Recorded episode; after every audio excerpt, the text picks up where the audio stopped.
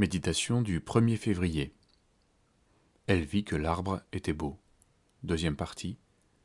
Lire chapitre 3 de la Genèse, versets 1 à 10. La femme vit que l'arbre était bon à manger, agréable à la vue, et propre à donner du discernement. Elle prit de son fruit et en mangea. Elle en donna aussi à son mari qui était avec elle, et il en mangea. Le péché d'Adam et Ève s'adosse sur la sensibilité au beau, à l'agréable, au bon. La femme vit que l'arbre était bon à manger, agréable à la vue et propre à donner du discernement. On retrouve cela chez ceux qui attribuent à la nature un pouvoir, des propriétés salvatrices, ainsi l'écologie, les médecines naturelles, orientales. Cela dit, notre médecine occidentale n'est pas en reste.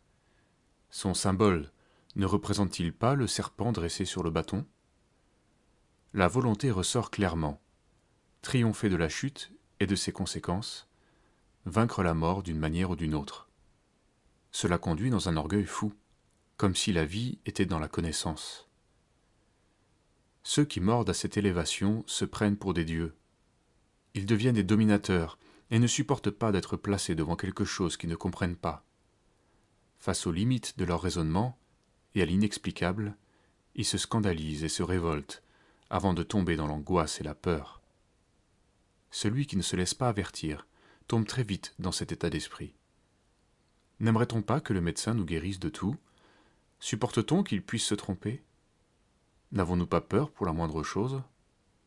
Ajoutons que nous pouvons tomber dans le même piège en méditant la parole. Prenons l'exemple de l'Apocalypse.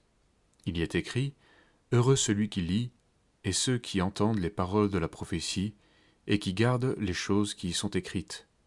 Apocalypse 1, verset 3. Lire, recevoir.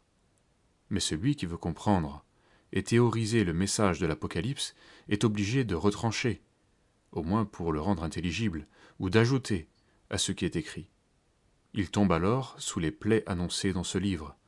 Apocalypse 22, versets 18 à 20. Le Seigneur nous invite à recevoir sa parole. Elle ne se prouve pas.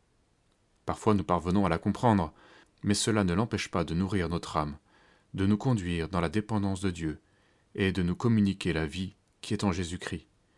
Ouvrons-lui nos cœurs.